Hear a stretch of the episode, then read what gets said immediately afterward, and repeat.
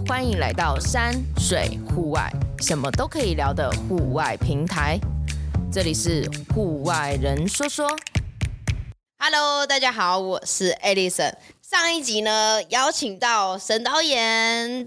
山佑二分之一一系列的纪录片呢，将会在镜新闻上对镜新闻八十六台播出。这一系列的纪录片呢，它是没有介绍任何一座山，而是以人为主轴，记录许多不同态度跟想象的人。是第三集呢，前面有说到了 第一集、第二集，第三集呢，我很喜欢。这两位热血的中年大叔，然后后面还要挂号还没过气的，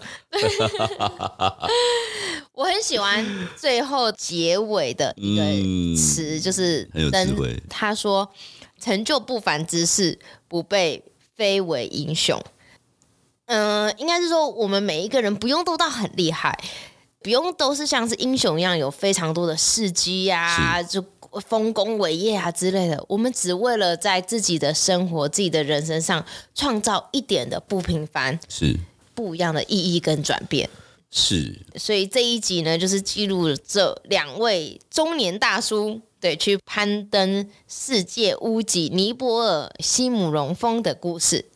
大家会知道，像是比较多的有名的攀登家，例如说果果啊、张元直啊、三条鱼啊。那这一集，这第三集的两位主角是谁呢？可以请沈导帮我们稍微介绍一下他们两位吗？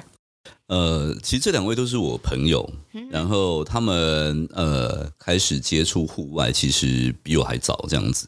对，呃，其中一个是小丽，那小丽。呃，很早就开始爬山，那后来爬一爬，他就觉得说，呃，你会好奇台湾的山，台湾的环境是这个样子，那国外是怎么样子？嗯哼，你就想要去体验不一样的地理背景，所以那时他就跟一个摄影师朋友，现在人在巴黎，叫 Josh 的，然后他们呃就去爬了这个岛峰，对。那这是他开启小丽海外攀登的一个起点。嗯、那另外一位苦花呢？你听了名字就知道，他就是很喜欢钓鱼。苦花苦花。嗯、那他也是一个怪人，他就是那种，其实台湾很多登山客很厉害，很多钓客非常厉害。嗯、他们为了钓鱼哦，就是可以走进很深的山里面，都觉得哇，怎么穿着穿着这个雨鞋这样什么之类，这样怎，这是怎么走到这么山的里面？所以，像我们有些西藏跟溯溪，有时候都遇到雕刻，我们觉得啊，就是好像他们到底怎么样开出一条路来到这边？对。苦花就是这样子，它就是可以为了钓苦花，因为苦花得要在很干净的环境才有办法生存，嗯，所以这条走得很深，它就是可以一个人跑去山里面那种五六天、七八天，就是为了钓苦花。哦，所以他也不是说啊特别在追求登山什么之类这样子的，但后来他们反正两个人就认识了，所以他们就开始一起去呃尼泊尔登山。嗯哼，那呃，所以这一集就在记录说，嗯，因为小丽跟苦花他们两个就是一个魅力各有魅各有魅力很强烈的人啦。对，没错。对，嗯、苦花就是感觉起来很像一个很帅气的流氓。很帅气的大哥，流氓吗？我我想一下，我会用这个形容他吗？应该不会，应该说大哥啦。很帅气的大哥，对，不要，不是有 gas 的，对，有 gas。好，我要更正，对，他可能就是那个大哥，对对对，对，是一种很 man 的那种大哥这样子，对，不会跟你那边废话什么什么之类这样子，就是要做就做，不做就不做这样子，对对，很帅气。那小丽呢？小丽就是，呃。他就会去很多鬼点子，然后头脑很灵活，而且我觉得小丽是一个没有在怕的人。他要做，他就觉得那就要做大的。但他很他很聪明，他是他对事情他其实都有很多想法。就是呢，刚才回应那个那个那个那个希拉蕊爵士讲的一句话，就是成就一个非凡的事情，你不必是一定是要是一个英雄。其实任何人在你的人生都可以成就一个非凡的事情，是这样子。这部片其实就在讲述讲述这件事情。所以呢，小丽呢，她就觉得说，OK，她想要在人生一样去体验一个最终有一个八千米的经历。对，想想看，你周遭认识的所有朋友里面，嗯有一个人，有任何人有登上八千米的山里面吗？嗯，我到现在在我认识的熟的朋友里面没有。但这件事情做不到吗？其实是做得到的。所以，那他们一步一步想要去做到这件事情，成就一个在他们人生里面的非凡之事。他们但没办法像果果一样无氧攀登什么，他们都是一样，还是要有氧，对，然后要靠学霸协作这样子。可是，这是小丽她希望在人生里面能够去达到的一件事。好，那就是回来。所以他们当初先去爬了六千米，爬了两座，对。然后他们去爬七千米。那我说小丽就是想要干干干大事的人，所以这个七千米呢，太特地去挑，没有人去过的。呃，不是，呃，台湾人没有台湾人，台湾人还没去过的，他还特地要去挑一座 台湾人没去过的。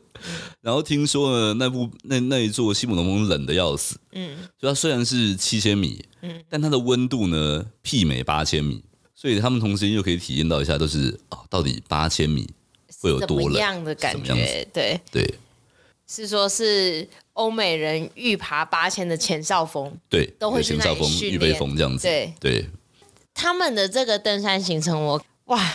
真的也是很辛苦，到了山顶大概就是花了大概十一、十二个小时。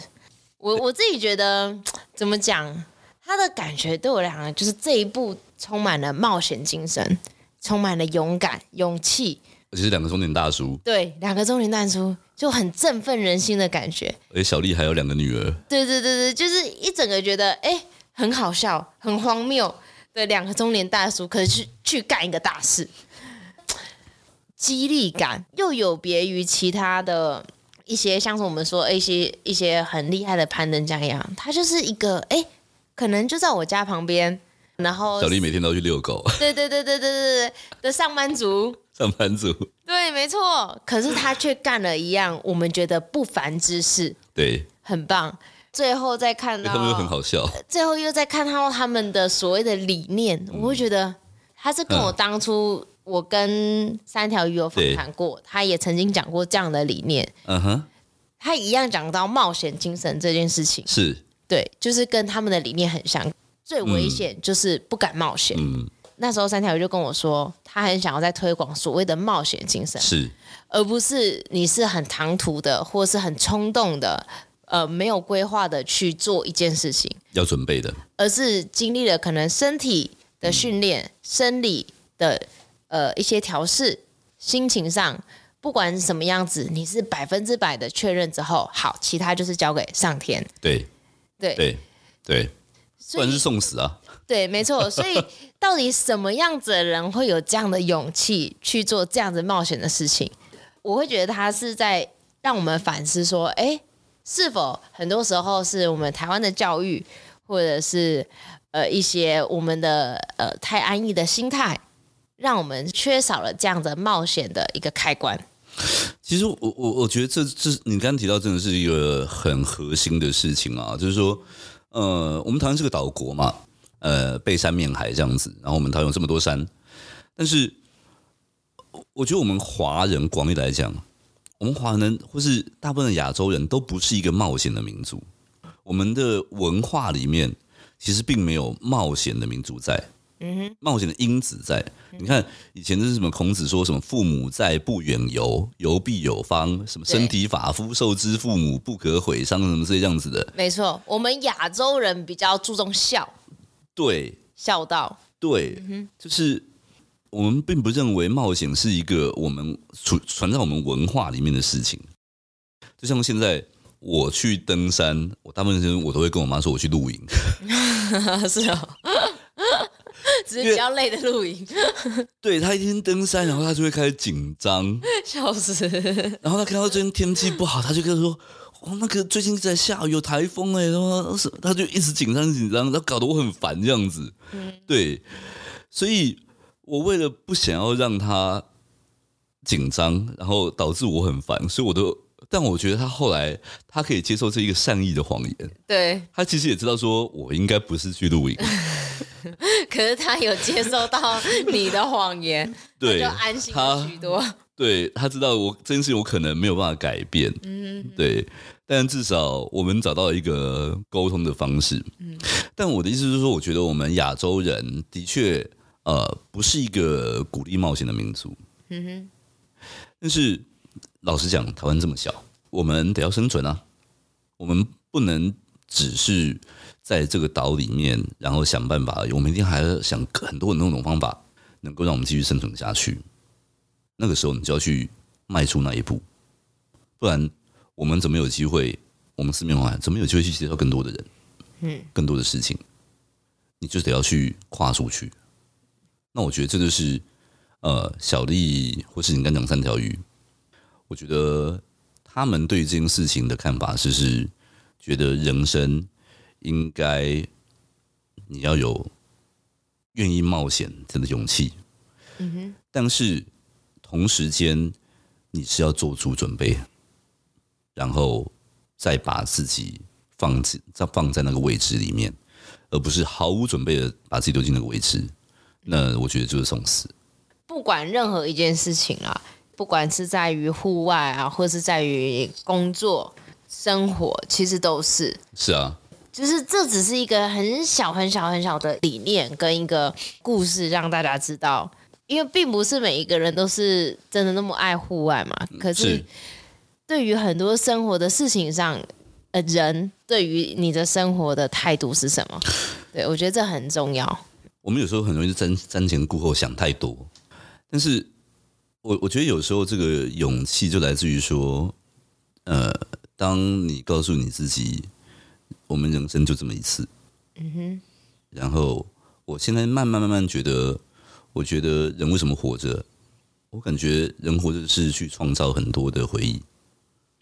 那你要去创造很很多的回忆，你就得要去做一些，不论是挑战也好，或是冒险也好，而不是一直 routine。我最近有一个溯溪的好朋友，他跟我说，他某种程度上其实还蛮羡慕说，我感觉的，我我的理解啊，就是说他还蛮羡慕，就是哎、我在拍电影、拍纪录片，然后觉得我还有梦想，他觉得他人生里面有梦想，嗯。对，我觉得梦想当然有代价，可是我与其选择一成不变的人生，我希望我可以在我的生命里面不断去体验，创造很多回忆。嗯哼，这也是为什么一开始我们在讲的时候，我说这个礼拜我朋友突然问我说要不要去八月。嗯哼。就就就就就一个月之后，对，然后要去走那个北阿尔卑斯，日本的这个最有名的纵走，三月纵走。对，那想想，尤其拍这边真的很穷，但我想说，哇，就是人生有多少次海外攀登的机会，抓住机会就去。因为而且这个事情，你知道说，你不可能真的因为这样就饿死。嗯，对，但可能有一段时间会比较。窘迫，但是你不会饿死的啦。嗯，他没有真的那么可怕啦。或者换个角度讲，就是如果做这件事情，你不会是无法接受的程度，那么其实你是有做的选择的。所以你就决定会去做。是，你都是属于，因为我相信，比如说像你去做那个阿公加瓜，对啊，我相信，我看你的那个那个血啊，就是啊，那时候身体又怎样怎样这样子。但是我相信，那一定会是一个。你可以，你你可以跟很多人说一个精彩的故事。这部片里面，我就非常的有感一句话，就是小丽那时候不是说山永远都在，嗯，只是人会老。因为当初我去阿空家花，其实也是差不多的心态，嗯，其实是在去年，嗯，我有一个很重要转变我人生的一一位朋友，他过世了，嗯，对，所以我那时候就觉得说。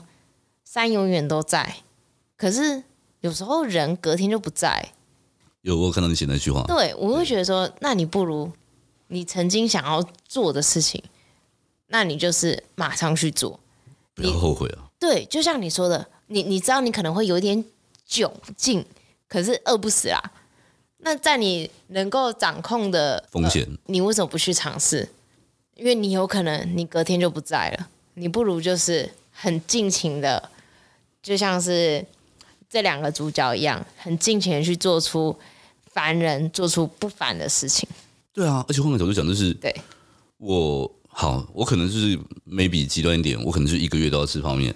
对，但是我的这样子一个人生体验，日本的这个最有名的北阿尔山纵走，这会是陪伴我一辈子的。到底是价钱重要还是价值重要？我觉得这件事情我们一不小心就会搞混了。嗯哼，到底是 value 还是 price？同样嘛，一样，我们都会说时间就是金钱嘛，它就是 price。那我们这个时间要去做什么事情，它其实就有一个价钱的。那回忆值多少？回忆是无价的嘛？该怎么创造？对，我觉得小弟他们让人振奋的就是，就像你刚刚讲的。他们就是个中年大叔，有中年大叔的坚持，有中年大叔的坚持，也有中年大叔的风趣幽默。我看，到我都笑死！哎、欸，其实这整部就是幽默，其实他们超会，我觉得他们很会屁话，他们超级会屁话，真的很好笑。这这一部真的是很好笑的一部片子，然后就是可以很很冷静的就讲一些屁话这样子。对对对对对，所以我觉得这可能是。我我觉得我还蛮有把握的啦，就是说，这应该是你所有看到台湾目前拍的所有的跟山岳有关的呃冒险，或是呃甚至推到海外攀登的冒险，各式各样的所有的这个这个里面 最 最最有趣的一部，嗯，最好玩的，最好玩的一部，最贴近你的一部，最贴近你的一部，对，因为它就是那种。呃，笑着在讲一些干话，但是那干话又很有哲理。然后讲一些很平凡的，好像好像随随便讲一些，但是其实好有感情。就像古话说，哦，他就是把脚挂在帐篷外面，这样。然后，哎，你还没死啊？嗯，对，对，我以为你死了，我以为你死了呢。都这个样子，他们还有办法在人生这样的状态，还有办法可以讲出这样子的话。嗯，突然觉得。哎，这其实蛮不容易的耶。嗯，你在生死关头还可以这么幽默的 回这么讲这样子的话，嗯，蛮有意思的。嗯，很期待大家看这部片的感受想法。对，第三集西姆龙峰的咆哮。那导演又要再介绍一次你的播放时间了。这是我今天讲的倒数第二次，再讲一次我就可以下班了。对，对，呃。山又二分之一这一系列会是在八月十六号开始，在镜新闻呃八十六台或是 MOD 的五零八台呃都会看得到。另外也可以去这个 YouTube 的镜新闻官方网站，也都看得到这一系列四集的影片。从八月十六开始，嗯、每个礼拜三。对，而且我而且我发现导演你找的主角是不是都比较不太用社群？是不是都是？呃，他们某种程度上都除了城市商人是一个呃，他有所谓的粉丝，有对对对对，其他的话，我觉得真的都是以他们在做的事情，或是他们经历过的事情，让我觉得哇，这个故事或是这件事情好有趣哦。嗯嗯嗯。那呃，我想要让大家知道，在山里面，在这个时代有这些人，他们。经历的或者在挑战、在冒险这件事情，就像你说的，它更贴近我们生活，我们的生活。感谢，谢谢，拜拜，记得要看啊！马上第四集，好，我再跟他讲一下，就是加快抓一个事情。